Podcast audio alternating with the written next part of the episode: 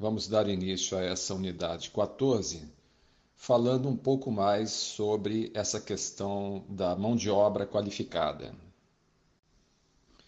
Muito bem, então imaginemos que nós tenhamos a mão de obra qualificada à nossa disposição num criatório de cavalos. Essa mão de obra, imaginemos que seja uma equipe, não é? Precisa ser comandada, ou seja, gerenciada. Tomando-se como referência a maior parte dos criatórios de cavalos, eu diria que é, o comando dessa mão de obra está quase sempre a cargo do proprietário do Aras.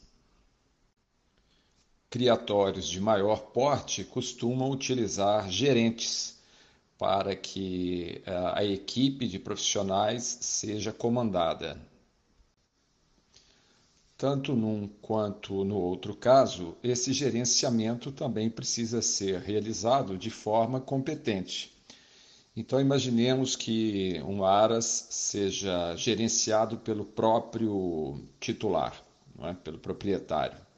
Ele precisa ter conhecimentos equestres para que uh, as suas intervenções junto à equipe formada pelos cavalariços possa atuar com pertinência na execução das suas funções. Mais ainda o gerente, é? no caso do proprietário contratar um gerente, ele precisa estar capacitado para poder realizar esse trabalho de gerenciamento. Vamos dar um exemplo. Nós já tivemos oportunidade de qualificar profissionais eh, que atuam em criatórios de cavalos, através dos cursos de formação para cavalariços. Porém, após o treinamento, se esses cavalariços não são bem gerenciados, não são comandados de forma adequada, todo aquele trabalho que foi realizado para a qualificação da equipe pode se perder por uma má é, administração da execução das tarefas que devem ser executadas no cotidiano do Aras. Vamos dar um exemplo. Nós tivemos, em certa ocasião, a oportunidade de realizar um treinamento profissionalizante com uma equipe de cavalariços durante um período de quatro anos. Então, mensalmente, nós comparecíamos ao Aras e permanecíamos ali treinando os cavalariços durante quatro dias. Conversando com o proprietário, nós sugerimos que durante esse treinamento o gerente do Aras também participasse, e assim foi feito. Então, nós tivemos ali uma grande vantagem, porque o gerente, ao participar eh, dos treinamentos, ele presenciou todas as nossas orientações, participou de algumas delas, e quando nós finalizamos o trabalho, ele estava devidamente eh, orientado para gerenciar a equipe de cavalariços. Então, eu diria que é, foi o melhor trabalho que nós conseguimos executar no que se refere à preparação de uma equipe profissional de cavalariços para atuar num criatório de cavalos. Podemos citar também o exemplo contrário. Em várias ocasiões, nós tivemos a oportunidade de qualificar profissionais para atuarem nos criatórios de cavalos porém eles não foram bem gerenciados, alguns pelo próprio proprietário, outros por gerentes que não tinham ah, os devidos conhecimentos para fazer proveito da qualificação da mão de obra que estava sob o seu comando. Um outro exemplo que também ilustra essa questão está relacionado com a minha própria pessoa. Eu já fui contratado inúmeras vezes como consultor técnico e em muitas delas eu fui impedido de atuar como gostaria devido a intervenções indevidas dos próprios proprietários. Vamos voltar a um exemplo paralelo. citando uma equipe de Fórmula 1, carros de corrida. Então, imaginemos que o, o dono da escuderia contrate um engenheiro mecânico, mas ao invés de delegar a ele autonomia para que ele realize o seu trabalho, começa a interferir de forma inadequada, conduzindo o direcionamento desse engenheiro dentro das funções a ele destinadas. Caso o dono da escuderia não seja um profundo conhecedor de carros de Fórmula 1, obviamente essas intervenções vão atrapalhar o trabalho do engenheiro e os resultados não serão à altura do que se propõe.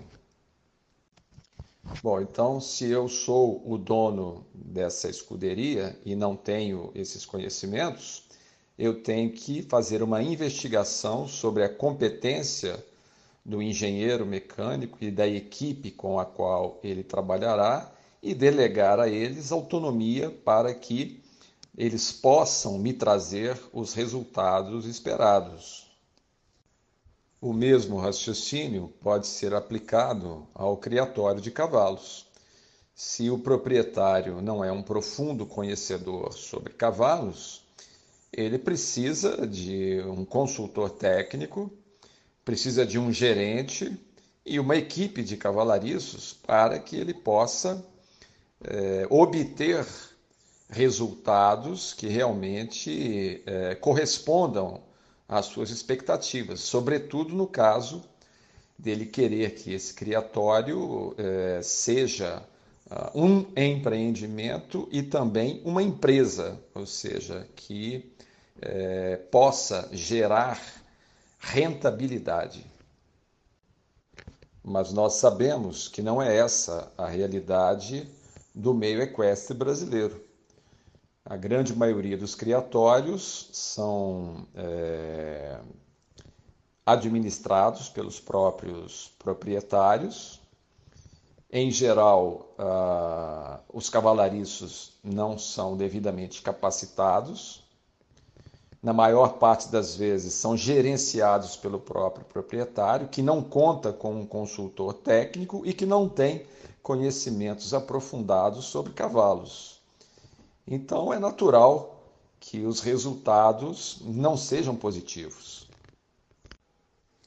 E como consequência, no Brasil, existe a crença de que criatórios de cavalos são empreendimentos com poucas chances de rentabilidade e que são aconselháveis apenas para pessoas abastadas financeiramente que podem gastar sem a preocupação de ter retorno financeiro. Porém, na realidade, o que acontece é que empreendimentos dessa natureza no Brasil são mal planejados, mal organizados e, portanto, a operacionalidade fica comprometida. Nós precisamos sempre lembrar que os bons resultados não acontecem por acaso. E para ilustrar isso, vou contar uma história de um jogador de futebol da década de 1980, o camisa 10 do Flamengo, chamado Zico e ele era especialista em cobranças de falta ali na meia-lua da grande área. Quando isso acontecia, uh, geralmente ele fazia o gol. E naquela partida aconteceu. Ao final do jogo, o repórter entrou em campo e, ao entrevistá-lo, disse: Ô Zico, puxa vida, mais um gol de falta? Realmente você é um sujeito de sorte, hein? Ele virou para o repórter e respondeu: É, rapaz, eu não sei o que, é que acontece comigo. Quanto mais eu treino, mais sorte eu tenho. Com isso, nós queremos dizer que, no caso do criatório de cavalos, nós podemos usar a mesma lógica. Os bons resultados não serão uma questão de sorte. Nós precisamos sim de um bom planejamento, organização e operacionalidade profissionais para que os resultados positivos possam acontecer.